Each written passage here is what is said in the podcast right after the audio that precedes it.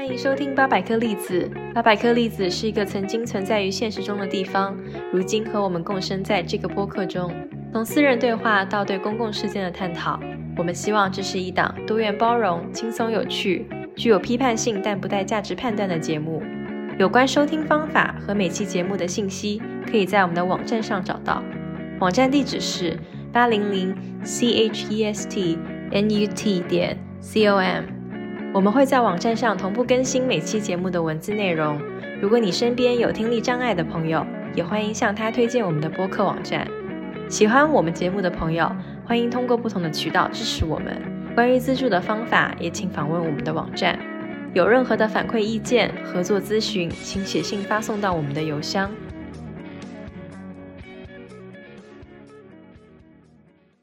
你现在是怎样的心情呢？是欢喜、悲伤，还是一点点不知名的愁？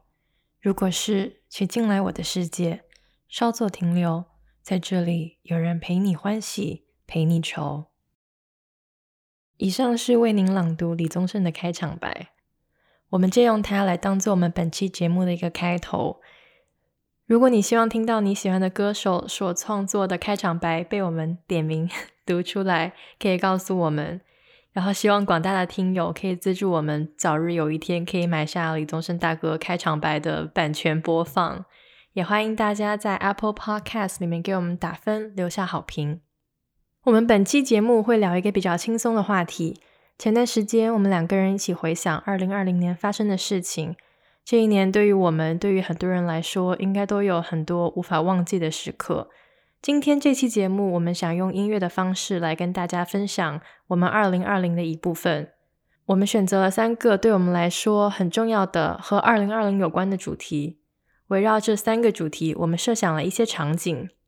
接下来我们会先跟大家介绍这三个主题和场景，然后告诉大家我们选了什么歌来回应这些场景。虽然这些时刻场景都是我们一起构思的，但其实我们还并不知道对方会选择的歌曲是什么。我是非常期待的，对我也是，而且因为依依她一直暗示我有两首歌我应该会知道，所以我很想知道它到底是什么。我们之后还会放出一集和本期节目相关的彩蛋，在彩蛋里我们会推荐我们各自在二零二零新发现的音乐人和他们背后的故事。OK，话不多说，让我们进入我们的第一个主题：女字旁的她，她带着帐篷。独自行驶在路上，他在庭审现场，他直到死才被看见。他不是代指母亲、女儿的身份，也不是只拥有女性生理特征的人。他是指所有被要求符合刻板性别气质的人。他是指所有被不公平压迫却总是习惯从自己身上找原因的人。他是指一回头才发现他身后站着许许多多他的人。OK，所以我们对这个场景的要求是，我们要找一首歌送给我们二零二零年的他。那么小宝，你先开始吧。嗯，其实蛮感谢依依他来读这段啦。就本来如果依依他没有要来读这段的话，我也想请他来读这个，因为我自己在写这个场景的时候，我是蛮想哭的。所以我后来，其实我后来再去看的时候，还是有一点鼻酸。本来一开始这个主题是一选的，就是女字旁这个她，就是关于一些女性 问题、女性主义的话题嘛。但这个题目对我来说是一个一直来说是个比较难的话题，因为我觉得就是当一些话题跟我的生命越紧密，我就越难跳出来去找一个角度描述它，尤其是在一个比较公共性的这种语境里面去描述它。但是在写这个东西的时候。就是我以为其实我是蛮难去讲它的，但是写的时候我我却发现还是觉得很嗯很有关联性，很感同身受。但是这种感同身受又不是我真正跟他们的生命经验有很多的呃相似之处，其实并不是。但是是从一个不一定是从一个同样为女性的角度上感受到了这些，而是从作为一个人，我感受到了同样的这些痛苦跟压迫。呃，那我先大概讲一下，就是我对这个题目的理解吧。嗯，因为我好像在去年一年，因为发生了很多许许多多事情嘛，我们刚在这个场景里面也讲到了一些。我好像比较能够理解到为什么说有一句话，好像可能大家也听过，叫“我们都应该是女权主义者”，因为除非你足够足够的幸运，如果你活在这个世界上呢，你就离不开这样的一套规训。这套规训就是，比如说告诉你说你应该有竞争力，你要果断，你要坚决，你要独立，要勇敢，要自信。那什么是不好的呢？软弱是不好的，懦弱是不好的，犹豫是不好的。甚至善良跟同情都是不必要的。这套规训还包括指导了我们的人际关系，像你在学校里面，你要尊师重道，然后比你年长的你要叫学长学姐、师兄师姐。在家里面，你不能跟长长辈顶嘴；在工作场合中，你跟老板的相处，你要有眼色。那这套东西，它其实它不是什么礼貌，也不是什么道德，也不是什么优秀品质。它说白了，就是以竞争为主导的这种强制一方要服从于另外一方的权力结构。那包括我刚刚说的这些优秀的品质啊，不管是果断坚坚决，还是什么独立勇敢自信，都是在竞争中能够让你脱颖而出的这些品质嘛。那么当然，犹豫、软弱、拖延、不果断，这些都是不行的，因为他们会让你变得没有竞争力。我觉得在这种权力运作的结构中，获利的那一方就会不断的强化自己的权威。这获利的一方就包括像家长、像长辈、像老板。我们在这个其中，甚至被强迫、被压制那一方，他的直接反应不一定是反抗，很可能是不自觉的去维护这种结构，甚至会努力让自己变成。握有权力的人，就有一句话，什么什么多年的媳妇熬成婆，或者什么就是就是啊，那你努力啊，你变成老板了，你就可以怎么怎么样，就是这样子的这种思维方式吧。那我刚刚说的这些听起来好像跟嗯女权主义没有多大的关系，但是在我看来，或者我觉得实际上女性问题、女女权主义它所反映的就是我们每一个人在这样的结构性问题中是如何被掠夺的。所以，我们都应该是女权主义者。他其实说的是，你要看到你也是被压迫的那一个，不论什么样的生理性别。同时，你也要看到，你也可能是压迫人的那一个。嗯，同样也是不论什么生理性别。所以，就是一方面我们要反思自己，要看到自己的痛苦，同时也要看到别人的痛苦。我觉得，我觉得我们两个的就是围绕这个主题的一些解析。还有挺多相似的地方的，所以我很期待听你到底选的歌是什么歌。嗯，对我我我选那首歌，呃，我先说这首歌是什么？这首歌是焦安普的焦安普的呃《玫瑰色的你》。他在发行这首歌的时候，他还叫张悬，这个名字可能大家。更加的熟悉一点。那后来他就改回自己的原名叫安普了。嗯，她是一个台湾的女歌手，跟依依她应该听过。没错，我可以我可以现在清唱出来，但是怕走音吓到大家。哦。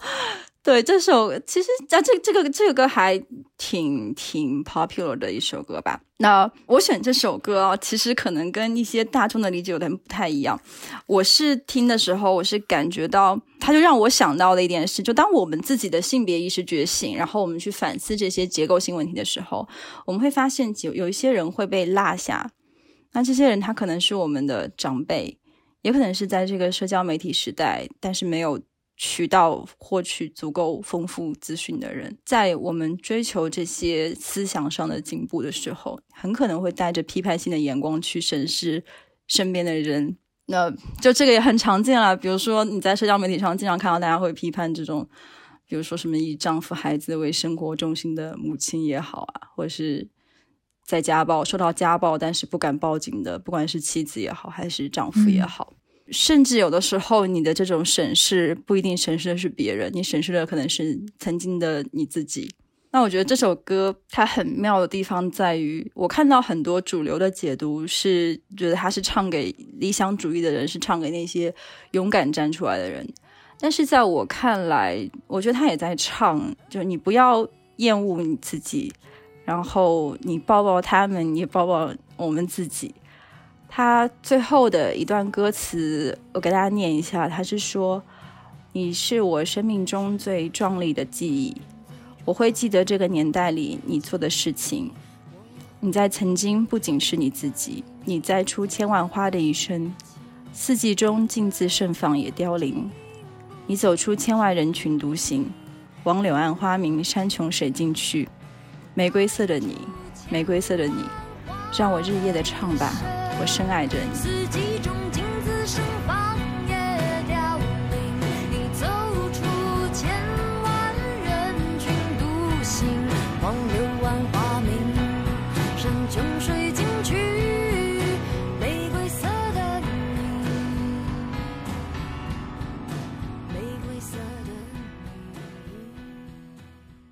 所以我听到这个的时候，我就很想，我会把它想成是有点类似于穿越回去，然后唱给过去的自己，也唱给那些你很想拥抱，但是又忍不住要挑刺的人，就是唱给所有不管有没有反抗的他们。好感人，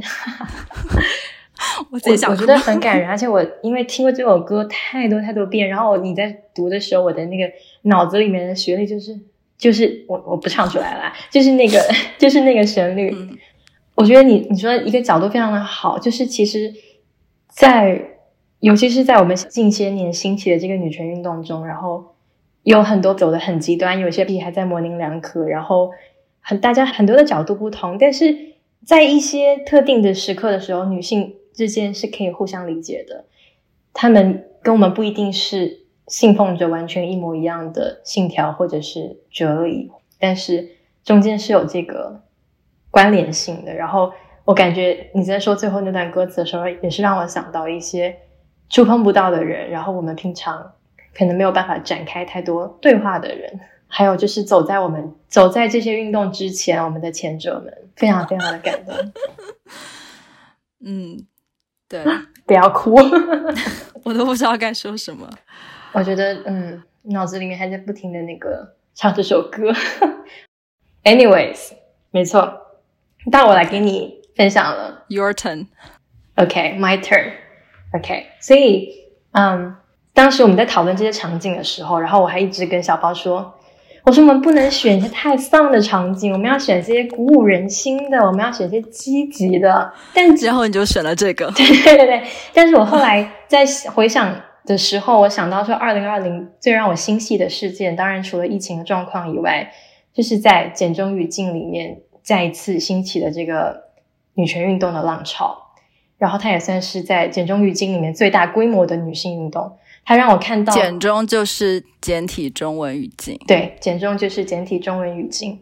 然后它这个兴起让我看到了更多女权主义视角的文本。流行文化的产品，然后当然还有很多很棒的女性视角的播客节目。然后可能在前几年集体发生的群体是受害的女性群体，但是在二零二零年，我看到了很多非就是非性别认同是女性外的人在觉醒，然后来参与这个运动，然后为这个运动来发声。这些人有很多可能都是父权体系下的得益者。然后还有另外一点很触动我的是。呃，也是我为什么会在众多优秀的女歌手里面选择我接下来要讲的这个歌曲，是因为在过去的一年，我开始重新定义跟理解“柔软的力量”在我字典里面的意思，有点像你刚才讲说，我们不应该鼓励被柔软，我们应该鼓励有些对立面，我们应该被鼓励有很多坚决果断。但是过去一年，我理解这个柔软力量在很多简中语境下。嗯，发生的女权运动里面，让我让我看到可以怎么样重新定义它。那在传统的字面的解释里面，柔软更加像是在指就是软弱啊，不刚强啊。但是其实，在女权运动里面，它这个柔软的力量是有很多面性的，也不只是只存在性别认同为女性的身上。柔软跟刚强也不应该是对立的形容词。这个柔软的力量，它其实是非常的有韧性的。它可以是倾听受害者的声音，也可以是彼此的支持和鼓励，是一种建立和维持一个可以让受害者自我修复的一个空间。OK，所以这是我对这个场景有两个关键词：觉醒，然后还有柔软的力量。铺垫了那么多，我终于要开始介绍了我选的歌曲。我不确定你对这个歌手是不是很了解？你知道有歌手叫魏如萱吗？哦，他有首歌叫《Ophelia》吗？我不知道 Ophelia，但是哎，我跟你讲，我在找这个，就是我在想符合这个场景的歌的时候，我也想到了魏如萱娃娃。我我不知道有没有听过 Ophelia，我等下看一下。我现在也很想唱给你听，但是没有办法，请不要。但我觉得，我觉得你应该没有听过，但是鼓励你还有就是听到这个节目的人都去听一下这个歌曲，因为它其实非常 distinguish，就是你听一遍一定会记住它。我在我的 Spotify 上可能已经听了上百遍了。OK，我来讲一讲看我为什么要选这首歌跟这个歌手魏如萱，她是一个台湾创作歌手嘛，然后她。最早出道的时候是自然卷的成员，你知道自然卷吗？我知道，我知道，我知道，我知道魏如萱，我也知道自然卷。OK，OK，所以他除了当歌手以外，他平时其实还有一份夜班的工作。他在一个音乐电台里面当 DJ，每周一到每周五晚上九点到十一点。然后我稍微有在网上听了一下他的电台节目，他除了有播放音乐，然后专访。音乐界的行内人，然后有时候还直接会在节目上现场演唱歌曲，可见他的音乐功底非常的强。然后他这其实出道以来，我陆陆续续都有在都有听到他的歌，但是在前年我听到这首 Ophelia 的时候，真的是让我哇哦，然后一下就被抓住，然后就开始把他整张专辑来回的这样听。他这个名字 Ophelia 是来自莎士比亚话剧《哈姆雷特》里面的这个女性角色，大家应该都知道，是个带有悲剧色彩的女性角色。然后这首歌是以 Ophelia 的角色为视角，来描述一种非常纤细的内心挣扎，重新演绎了哈姆雷特的故事情节。然后它的歌词和旋律都非常非常的精彩，所以就是一个从男性的视角转到了一个女性的视角来讲这件事情。OK，他歌曲的一开始是一个念诗的方式，娓娓的道来。那首诗是叫做“我不知道你已经给了我早上”，来自一个叫夏雨的，对对对，没有错，对。所以他最开始他是以念诗的方式，然后这段诗在这个歌曲里面，它是用来呈现 Ophelia 跟哈姆雷特相爱走到灭亡的过程。我在这边快速的朗读一下，他这个诗写的是什么：日出是免费的，夕阳也是；深夜是免费的，星光也是。可是对于河流，我真的一无所知。它是疯的，在星期一，可是星期五它完全清醒。你可以就是明白它里面这这个阐述的点吗？它在歌词里面也大量的使用了 Ophelia 原始故事中意象的表达，比如说像水这个代表了死亡元素的衍生，从冰块到河流，最后到大海。然后最精彩的部分还是它的副歌。他的副歌引用了哈姆雷特的那句经典名言 “To be or not to be”，但然后在他这个歌里面，他继续延伸是 “To be Ophelia or not to be”，但是这次是 Ophelia 在提问，而不是哈姆雷特在提问。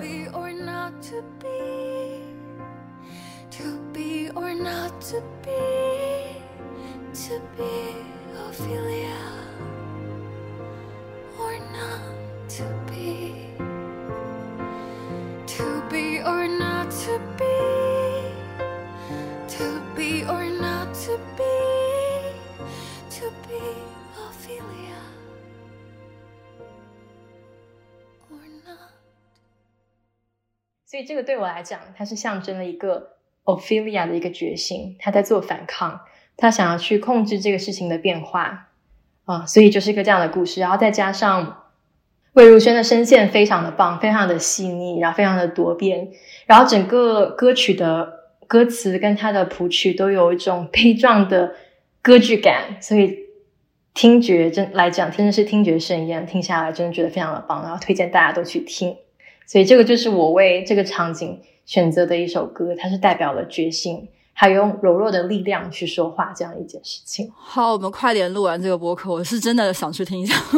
我觉得还蛮惊喜的，我没有想到你选的是这个，我没有想到选的是魏如萱的，我没有想到这首歌居然就是是是是李格弟写的词，而且就你刚刚说的，哇，我觉得那些意象也很美，然后表达的东西也很细腻，更有力量。它是用这个水的意象在里面有很多的转变，有冰块，这个冰块是来来自于哈姆雷特给 Ophelia 的一个冰块，然后他跟 Ophelia 讲说，这里面有你没有见过的海洋。我觉得这句话放在现在的场景来讲，应该是有点 PUA 的意思。有有，我指导你去看一看你没有见过的。对对对，但是在那个话剧里面，或者是在这个词里面，它是，嗯，它是完美的来呈现了这种 Ophelia 刚开始对哈姆雷特这种扭曲的崇拜跟热爱，然后所以形成了一个很大的对比。到他后面开始问这个问题，开始思考说我到底是要生存还是要灭亡，然后开始啊拿他的主导权，所以非常的好听，而且也非常的感人。你应该是。听第一遍就很想听到第一百遍。好，我我等一下一定去听。OK，那我们接下来进入我们第二个主题，让我来找一下。我们第二个的主题是没能好好说再见。然后为这个主题设想的场景是这样子的：三月突如其来进入了居家隔离，网上授课。本以为两三个礼拜就能重新回去，结果却等来了云毕业。没有想象中的仪式感，也没有流泪、拥抱、欢呼。朋友们或者搬回到父母的城市，或者离开美国，或者被困在自己的公寓中。我们当时都没有意识到，其实道别从那一刻就开始了。然后，关于这个场景跟主题，一。你的歌是，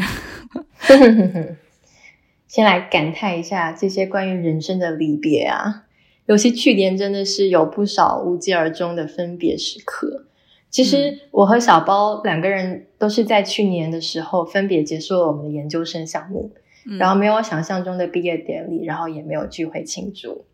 我们项目里面的毕业典礼也是在 Zoom 上云进行。学校给我们寄了学士帽，还有 confettis 那个五彩的那种纸屑，嗯，但是当时非常幸运的是，嗯，我的室友他是和我是同一个项目的，我们两个是属于那种有革命友谊的人，我们两个曾经在图书馆赶 paper 赶到早上六点钟，举行项目毕业典礼的时候，我和我的室友在家里面一起参加，用着同一台电脑，然后我们两个头上戴着学士帽。然后摄像头拍不到的地方，其实我们两个穿着睡衣。然后在 Zoom 上的云毕业结束之后，我还和项目里平时一起玩动物森友会的同学们，在动森上来了一场毕业典礼。那我们这些朋友就一起来准备我们在动身上的这个云毕业典礼。然后有朋友负责就是复刻我们的学士服，有的朋友负责画场地背景面板。然后我是负责在里面搭建我们的礼堂，然后还有包括我们毕业典礼在礼堂之后要参加的 after party 的酒吧的场地，反正就是非常的精彩。大家都忙前忙后，不过最后还是非常的值得。然后还邀请了就是同一个项目里面的美国同学来参加，然后大家在任天堂的那个 A P P 上同步语音，真是比过年还要精彩。我记得那个那个时候，反正你有给我看你们那个动森的截图嘛？你的毕业是在我之后对吧？我记得毕业典礼是在我之后。对对对对。然后我当时看到你的，因为你们做的还真的是。就是你们，就是你刚刚说你们复刻了那个你们学校那些什么制服，就是颜色啊什么之类的。我当时就是还蛮嫉妒，我想说，为什么你真的毕业真的比我的要有一点仪式感？我更加默默的结束了。是啊，可是其实那时候那段时间好像还挺挺多呃。就是还是挺多人在网上复制，就是复刻自己的学校的那个毕业典礼，是一个对，是一个潮，是当时的一个 trend。然后我们刚好就是想说，那我们也要来做。好像，然后确实是我们项目里面蛮多人玩动 动物森友会。好像我记得那个是哪个学校？是 U C Berkeley 吗？是伯克利吗？他们好像弄得很精致，就是那个。就是整个那个叫什么，就是感觉进去三 D 版的学校啊，还有什么礼堂啊，然后人进去那种毕业典礼，高手太多了，高手太多，大家想象力都非常的丰富，大家大家那个搭建的场景真的都是非常的非常的。对不起，我就什么都没有，我有 Zoom，因为你没有 Nintendo。OK，所以我们刚刚讲到，就是在我们我们在的那个城市。我们在这个国家啦，是从三月份突如其来的进入了居家隔离，然后所有的课程都变成了网上，然后都是 Zoom，然后我也没有想到，我们一转眼居家就到现在了。然后我当时清楚的记得，我当时还是在我工作的画廊里面第一个申请在家办公的人，非常的惜命。那是什么时候啊？是正式爆发，就是三月初。三月三大概是三月十号左右，然后之后很很快的一段时间，然后所有的公共空间的一些呃场地区，然后包括博物馆啊、画廊啊、餐厅啊、酒吧啊，各各各样的地方都都之后就开始慢慢的关门了。所以，嗯，因为因为这些关门嘛，然后疫情对我们这个艺术行业的冲击非常的大，然后就业行情也一下跌到了谷底。大部分国际背景的同学最终都选择离开美国。然后我要选的这首歌，其实它非常的 cliche，但它确实是很真切的抓住了我那时候的关于离别这种的感觉。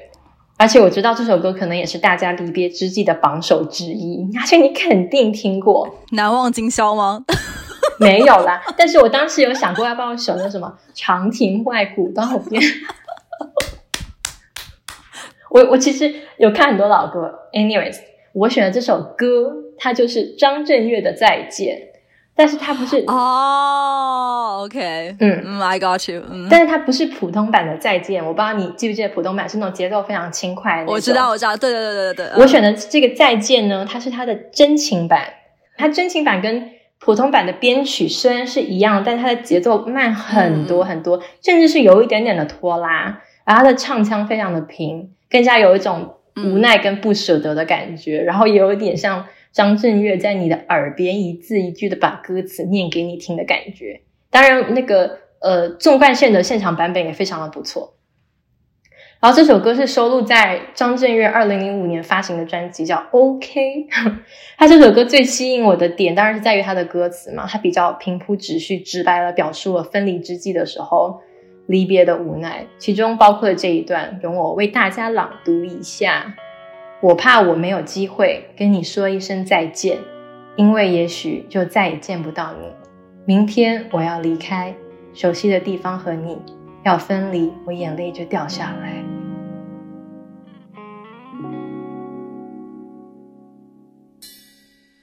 我怕我没有机会跟你说一声再见，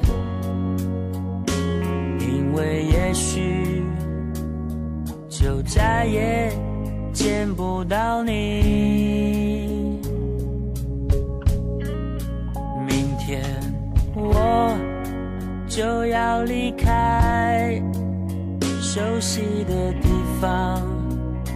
和你要分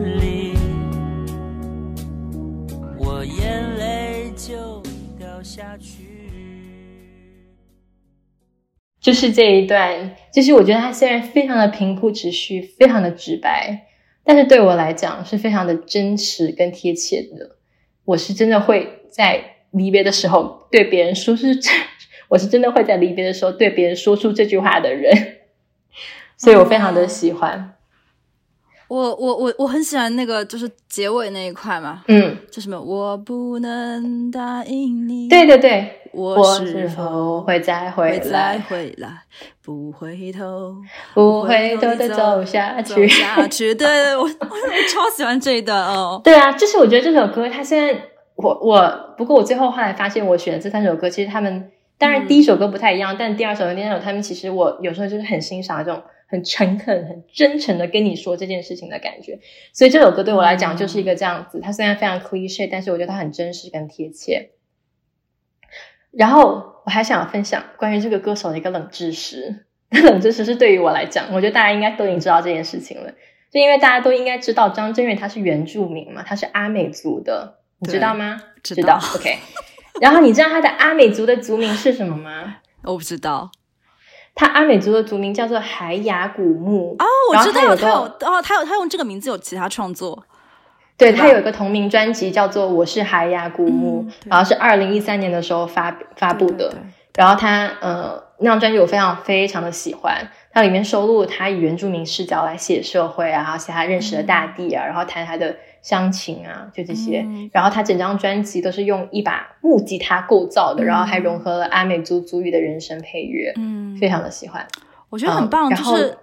呃，嗯台湾这几年有很多这种流流行音乐人啊，甚至很很怎么说很 top 的那种流行音乐人，像张惠妹啊什么，他们都开始反思自己的那种原住原住民的身份，然后用这样的嗯身份去创作。嗯，我不知道有有些人会不会不认识这一一个面向的张震岳，大家可能还在想着他唱那些什么跟热狗唱的那些歌，但是他其实有另外一面呢，非常的细腻，然后。嗯啊、就是非常的感动人。然后他还和我们第一期提到的那个原住民权益社会活动家和歌手巴奈是非常好的朋友。啊，这个我不知道哎，耶、冷知识，冷知识，哦这个是冷知识。没错。OK，好，轮到我。那呃，我跟我跟依依的，就是毕业时间是隔得蛮近的吧，相差大概几天的样子。嗯，我自己就是一个特别有这种要好好说再见情节的人，所以我是很希望有一个有仪式感的毕业典礼，而且我心中的这个仪式感的毕业典礼的模型就来自于以前参加一一的一场毕业典礼。哦天哪！因为就是有呃很棒的朋友在身边，然后呢，我们在一个很很亲近的环境里面，因为很多那种毕业典礼是很隆重的，什么成千上百的人，然后就有校长啊什么讲一些官方的话，就那种我也不是很喜欢。可是我们当时那个毕业典礼就是很很很很小的一个圈子，因为我们学校人不多嘛，然后。然后上台的都是熟悉的人，然后讲的话是很真诚的话，然后就是朋友有在身边。你的狗当时有在吗？我的狗好像没有来那，天没来，它不受控之类的吧？有其他人的狗。Anyways，那个毕业典礼对我来说是一个，就是我理想中的一个毕业典礼。典礼之后，我们还可以一起什么喝喝酒啊，然后玩一玩啊。然后没想到啊没想到啊，没想到啊，我就等来了在 Zoom 上的这场毕业典礼。然后我其实内心是蛮失落的吧，但是这个失落还好，它不是一下子给我的，因为已经从三月失落到了五月，而且越来就是有很多除了疫情以外，还有学校发生了很多事情，然后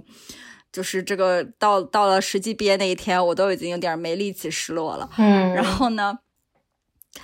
比较巧的是，就是在那个毕业的，我忘了是毕业之前还是毕业之后，我就听到了这首歌，是 My Little Airport 他们的一首歌，叫《九龙公园游泳池》。我当时听到这首歌的时候，我就立刻觉得哇，这个就是我的毕业歌，然后我就立刻跟依依说：“我说你快点去听，这个是我的毕业歌。”没错，疯狂的案例。疯狂安利。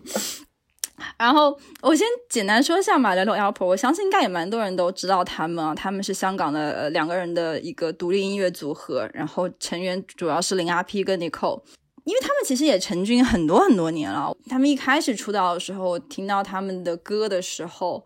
我是不太喜欢的，就是因为你如果没没有太去看他们歌词在讲什么，然后他们歌词背后的内容是什么的时候，他们的整个音乐曲风是非常的轻快跟甜美的，然后那些歌词意象也是那种很日常、很诗意的，所以我那个时候就觉得说啊，好好好，又来了一对小清新的组合，然后就带着偏见，然后觉得说嗯，不喜欢，不是我的 我喜欢的，但是后来其实也真的是到了这两三年，我才。重新去听他们的时候，才发现他们很多歌表达的内容是蛮沉重，甚至是蛮残酷的。但这首歌不是沉重跟残酷的，有点沉重，但不是残酷的。然后这首歌，诶，我先来读一下那个歌词，因为我的感受跟这个歌词很有关系。歌词也比较短，我就从头到尾的读一下。我喜欢九龙公园游泳池，那个戏水池有个瀑布位置，瀑布下站着能忘记烦恼事。每个星期我都会去一次。我喜欢九龙公园游泳池，那里我不再执着一些往事。我原是世间其中的粒子，如何冲击我都可以。就在那时，我变得不再幼稚。就在那时，我想重新开始。二百年后，这里什么都不是。宇宙里有什么不是暂时？就在我要离开这个瀑布时，我突然游得更加轻易。晚上折射到池底的灯光很美，但是我都要离去，不留恋到八十。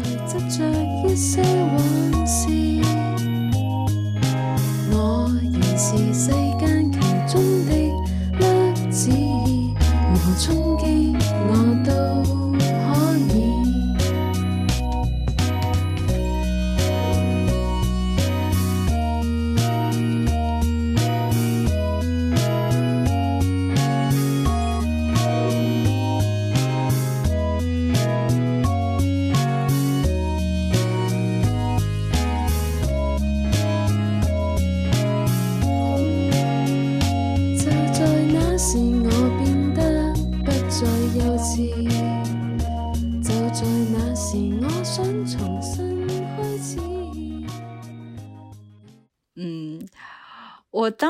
的時候，我就一下子击中我的是，它让我有点回想起有一段时间，我让自己从一些這種生离死别中释怀的这个方式，可能也不少人听过啊，就是这个说我们人啊，世间万物啊，都是由原子组成的嘛。就是虽然你看到今天的离别，或者说你你你已经不在这个世界上的朋友，不在这个世界上的家人也好，或者说离你而去，你们彻底翻脸的以前的朋友或者是敌人也好，你用过的一些笔啊、橡皮啊、铅笔啊，你丢掉的钱包啊，是你的宠物啊，就所有的这一切一切，他们都是由原子组成的，他们是以我们可能熟悉的形式已经不在我们的身边了，但是。这个世间千百万年的运转变化，这些人会变成还始终是因为物质是守恒的，他们始终还是这些原子在这个世界上，只是可能以完全不同的形式。那个时候我们也变成完全不同的形式存在在这个世界上了，但是我们其实都还在，并没有离开。然后我我就觉得就是这样想的时候，我对于分别也好，对于死亡也好。就稍稍能够有一点点，有一点点释怀吧。所以我那个时候就是在毕业前后听到这首歌的时候，觉得啊，其实也还好。虽然 雖然很多朋友就是莫名其妙，本来以为啊我们还会再再见啊，然后嗯，我们还有机会聊这个聊那个，结果也可能再也没有见过，也可能社交媒体上都没有再讲过话了。但是就是其实我们都。不管在什么时间拉得更长的一个时间线里或者空间线里面，我们都还在那边。首先，我想说，你应该早点告诉我，也不是你其实已经 告诉我了。對，你应该不是，你应该早一点练习用粤语来读。哦，应该或者請你来读。对，你可以邀请我来读。我现在，我们可以原声的来。来反映，来，我们可以原声来演绎一下这个歌。我我们如果有粤语的听众，请问你的粤语会被别人 judge 吗？你说我的粵語嗎？對。雖然有，我现在粵語講的是有点有有一点有一点点糟糕，因为平时没有人跟我说，但是但是还是可以的吧？你没有那么糟糕，至少比你好吧。OK，好啊，对我我其实啊，我真的应该请你读，因为他用粤语读更有那个感觉，因为他是粤语歌嘛。你可以在 PayPal 给我们的账号打一块钱，然后在下期彩蛋的开头，我拿粤语读这个。好。你刚刚在读的时候.然后我也把这个歌词找出来看，然后我想到就是像我我刚刚选的张震岳的。那个再见的真情版，还有你的这首歌，好像离别都伴随着成长，就是突然间的释怀，跟突然间看懂一些事情，就好像这前面刚开始讲说，每个礼拜都去那个瀑布下面去思考一些烦恼的事情，然后有一天思考通了，然后不再执着一些往事。非常可以联想到他的这个画面，因为小时候 不是小时候也聊太远。小时候我也是那种喜欢一个人到某一个地方，然后幻想點一切东西的可能性，然后一个人去探索很多东西，然后一个人到一个重复的地方，然后想一些事情，然后突然间有一天好像想通了。但是小的时候的我想的不是生离死别跟原子的事情，或者是宇宙的事情，但在这里面就是让我。深刻的感受到那种因为成长，然后有些新的得着，然后失去一些东西，对，但是又很不舍的那种留恋到八十。宇宙里有什么不是暂时？好，好，那我们的第三个场景的主题是无常的日常。然后这个场景让我来为大家读一下：二零二零是个巨大的休止符，在突然按下暂停键后，很多人都突然发现自己已经不在原本的那条道路上了。在接踵而至的无常中，却有一些东西始终在那里。它可能是每天晚上抬头望见的金星，可能是每个被猫叫醒的早晨，也可能是身边重要的伙伴。这些不变的日常是我们在无常中的定海神针。它看起来微不足道，却在无数的恐慌和不确定中给我们最坚定的慰藉。然后，我们对这个场景的歌曲的要求是：找一首在二零二零中给过你这样慰藉的歌。你要先分享吧，小包。OK，哇，我这等待好久，我的重头戏来了，我真的是太喜欢这首音乐了。那这首这张专辑我是反复听了无数无数无数次，就是它陪伴了我，尤其是在二零二零的前半年，我在一直在自己闷头写论文很痛苦的阶段，然后到后面的居家隔离真的是焦虑苦闷，同时又要写论文，同时还有各种很戏剧性的，一一知道我那时候一直在那边抱怨，很戏剧性的事情出现，就是在无数无数无数的沮丧焦虑时刻。我就都都是听的这张这张专辑度过，然后这张专辑呢是林生祥他为《阳光普照》这个电影做的一个电影配乐的专辑，非常非常这个奇怪的事情是，我一直没有看这个电影，但这个这个专这个电影的影电影原声碟我已经是 倒背如流，嗯，然后这个。就是这个音乐人林生祥，他真的很难很难去介绍。他是一个台湾的音乐人，因为他非常的丰富，所以我说他很难介绍。就真的完全可以出个十期节目来介绍他。我就先 简单的说几个点。呃，刚刚已经说他是一个台湾的音乐人，然后呢，嗯，在他的音乐中很重要的是乐琴这个乐器，乐琴在台湾的民谣历史中也很重要。呃，乐琴是他的音乐的核心，然后他很多的音乐都是在用母语进行创作，他是用他的母语是客语客家话，嗯，呃，然后他的有一些有歌词的这些音乐的话，他的歌词你会发现就是非常的简单，就是有的那种很朴实、很返璞归真的力量在里面。那好，我来讲一下这张专辑里面我要推荐的这一首嗯歌。就是动物园，它不是歌，它是一首音乐啦。动、嗯、动物园，动物园。它其实其实这个音乐它有三个版本，呃，分别是动物园我要推的这个版本，还有太阳这个版本。太阳这个版本是钢琴版，然后刚刚我要推的动物园它是法国号的版本，还有另外一个呢是林生祥他自己演唱的人声的版本是远行。嗯，那么我推这个动物园这个版本的一个很重要的原因呢，因为从头到尾，它是由法国号贯穿始终的。然后，我觉得我特别特别特别的喜欢铜管乐器的声音。如果我希望大家现在就能够赶紧停下我的播客去找来听听哦，不然你可能不知道我在说什么。暂停，现在暂停，先暂停，先暂停，然后去找。这就直接搜“阳光普照”音乐原声带之类的。嗯，然后就是这首呃《动物园》呢，它音乐大家开始前几秒就立刻有有一些一开始有一个短短的铺垫，然后后面法国法国元号法国号慢慢的进入，就是有一种那种很因为铜管乐器它的声音是很厚重，然后它的音域是比较低的嘛，嗯然后它但是呢它又很有。很广阔、很有力量的感觉，就是给你一种拨开云雾的感觉。我每次听的时候，我就会幻想自己自己是什么远洋渔船上的一个 船员，然后我就很辛苦，又是很晕晕的，你知道，在船上面不适应，有点晕船的感觉，然后又工作了一天，好辛苦啊。然后在这个清晨的时候，我在船的甲板上走出来，缓。想要给你这个场景配一个插画，哎，超有画面感，是不是？一个包子的头，然后有四只，然后站在一个船的甲板上，然后 middle of nowhere。然后眼睛要睡眼惺忪、很疲惫的样子。对，就在这个时候，然后你就是看到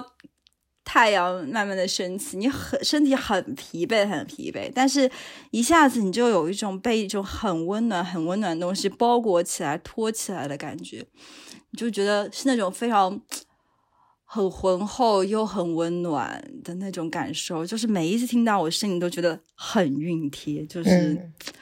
真的觉得一下就是那种皱皱的东西都被展开了。我觉得铜管乐器就是有这种很神奇的魅力。它很多时候我们会在比如说什么进行曲里面啊，什么运动员进行曲之类，你就听到那个很很高亢的那个明亮的铜管乐器的声音。它可以在这种很嗯，就是那种感觉是啊，我们要冲冲冲冲冲，然后 进行曲，进行曲，对进行曲那种场合里面出现。但是它也可以变得非常的，嗯，变得非常的深沉，但是不是那种让你忧伤的深沉，而是给你温暖跟力量的深沉。嗯，就，呃，我还有另外一个印象非常深刻，我非常喜欢的，在一首歌里面的一个铜管乐器，它是小号，是万能青年旅店的。秦皇岛，秦皇岛那首歌，因为它一开始是电子乐嘛，就它有点那种模拟深海的、深海的鱼、深海动物的那个电子乐，然后它突然就出现了实力，它就开始吹那个小号，就哒哒哒哒，对不对？对对，你知道，就是那个我超级爱，我超喜欢这段，每一次听到的时候，我都会觉得，呃，这这个这个这一部分跟跟动物园这个不太一样的感受，但我会觉得，就是怎么讲？有一种那种，就是你在很黑很黑的黑暗中，然后就突然间看到光的感觉，就是明白，真的很棒。所以我觉得铜管乐器有这种很神奇的魔力。OK，除了这个，就是刚刚说的还有三个版本嘛。然后我个人真的是太喜欢这个小号版本了，求求大家一定要去听一听。然后除了这个版本之外呢，我觉得可能人声的版本，就是有林声祥他自己演唱的版本，有呃，应该有更多人听过。应该有更多人听过，有可能会大家也一定会非常非常的喜欢这个版本，因为这个版本它不管是配乐、歌词，还有就它的整个音乐的编排，真的是非常完美。它里面的贝斯跟鼓的声音也哦，真的超好听，还有加上大主人的电吉他，然后林声祥他写的这个歌词很美很美，就是很简单，但是却很美，很有力量的感觉。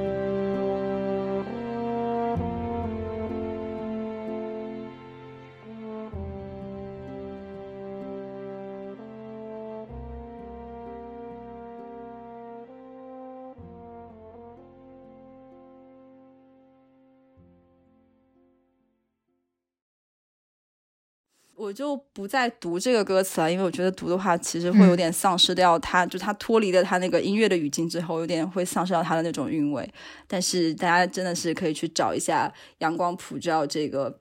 这个音乐原声原声配乐的专辑来整个听一下，都非常的棒。嗯，我现在想要暂停录制播客，然后去听。但是我你你你形容完之后，我真的可以想象到那种感觉，尤其是因为我也很喜欢嗯万青的那个前奏，嗯，秦皇岛，嗯，就是那种澎湃，但是是雄厚的 那种包围感，然后一下就是有点就是一缕阳光，然后刺破整个云层的那种感觉。对对对对，好，那我要来讲我要分享的歌。嗯，你的我接下来要推荐的这个歌呢，你肯定也已经听过无数次了，又是无数次哦无，数次，真的是无数次，可能是我推荐这三首歌里面你听过最多的，那就是李宗盛的《和自己赛跑的人》。好，真的是无数次。真的无数次，对对？但凡李宗盛的歌都是无数次，无数次，因为我跟小包两个人都非常喜欢都非常喜欢李宗盛，对对。然后我在想这首歌的时候，我是在想说这首歌可以送给和我们有同样感觉到这种生活被按下暂停键的人，然后包括我啦，跟小包啦，还有会听到这个节目的朋友们，然后这个算是我对被按下暂停键的我们说的一份鼓励吧，然后就有点哎，你像说选的没关系的好哎，我其实完全没当有想然，到，我是这个是我的重头戏。你选的很好，就是这个歌里面这个歌词，因为我知道它这一点点故事啊，就是对你要等我解释吧下这个，这这是我的台词不好，等你的 part，你的 part，你来讲。对，你没办法讲讲一个大家他对方很熟悉的东西，大家对方就是想要插嘴。OK，让我来讲。我当然小包是已经知道这个背后的故事啊，然后他才会说为什么我选的这么好。但是我还是要来跟可能不太清楚的朋友来聊一聊这个歌曲的故事。那么 我接下来会称李宗盛大哥为小李，因为小李他自己在演唱会的时候也会说，大家可以叫我小李啊，什么，这是一个非常亲切的一个代称吧。那么小李的故事，大家应该也都知道，但大家知道关于嗯小李的事情，可能都是他成名之后的的故事，包括他的创作的歌曲啊，还有他的一些感情经历。那其实，在李宗盛 quote 还没有混出头 end quote 的时候，他其实是一个无法靠那个音乐谋生，然后在家里瓦斯行帮忙送瓦斯的一个少年。然后我记得他好像是中专都没有念完，然后就 drop off school，当时就没有再啊、完成他的中专的那个学业。然后他在在校期间跟他的朋友组了一个乐队，然后当时拿下了校园民歌大赛。后来他去不同的唱片公司工作，然后做制作唱片的呃部分。后来他因为契机然后出道，然后再后来的事情大家都知道了，就是他非常成名啊，很多金曲啊。然后不是有句话是这样说的吗？每个人心中都有一首李宗盛。这个每个人心中都有一首，后面可以可以可以带入很多东西。对对对，嗯，那么我选的这首《和自己赛跑的人》是在一九八八年的时候发布的，那一年李宗盛应该是三十岁。然后李宗盛他早期的歌，其实他还都还表述的蛮直白的，比如说《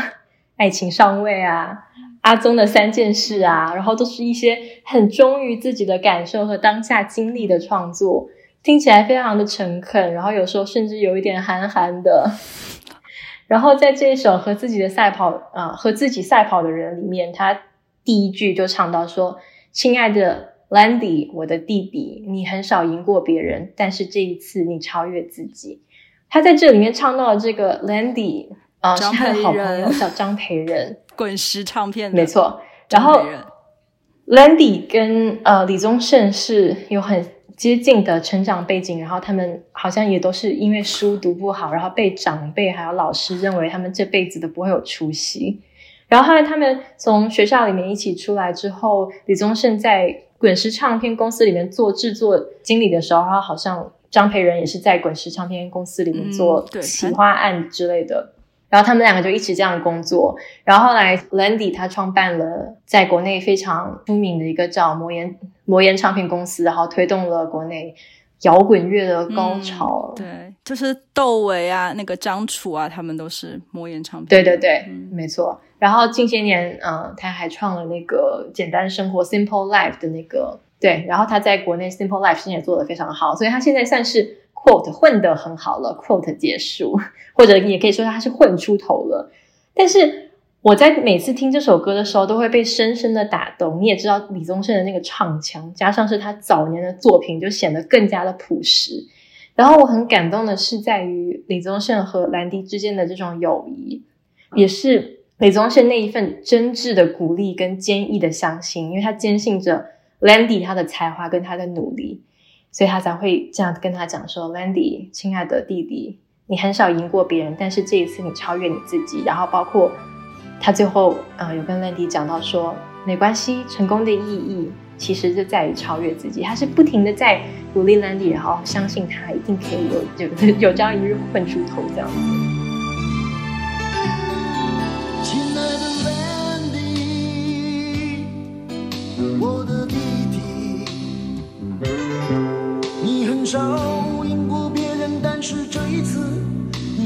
自己。虽然在你离开学校的时候，所有的人都认为你不会有出息，你却没有因此怨天尤人，自暴自弃。我知道你不在意，因为许多不切实际的鼓励，那都是来自酒肉朋友或是远方亲戚。我知道你不在意，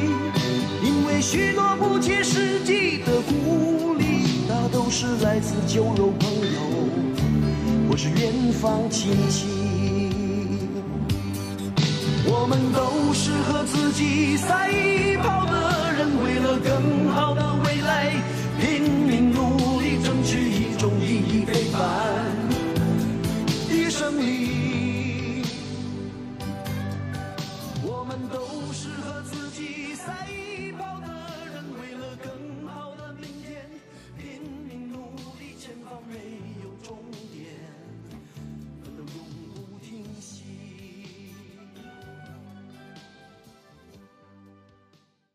所以这首歌对我来讲，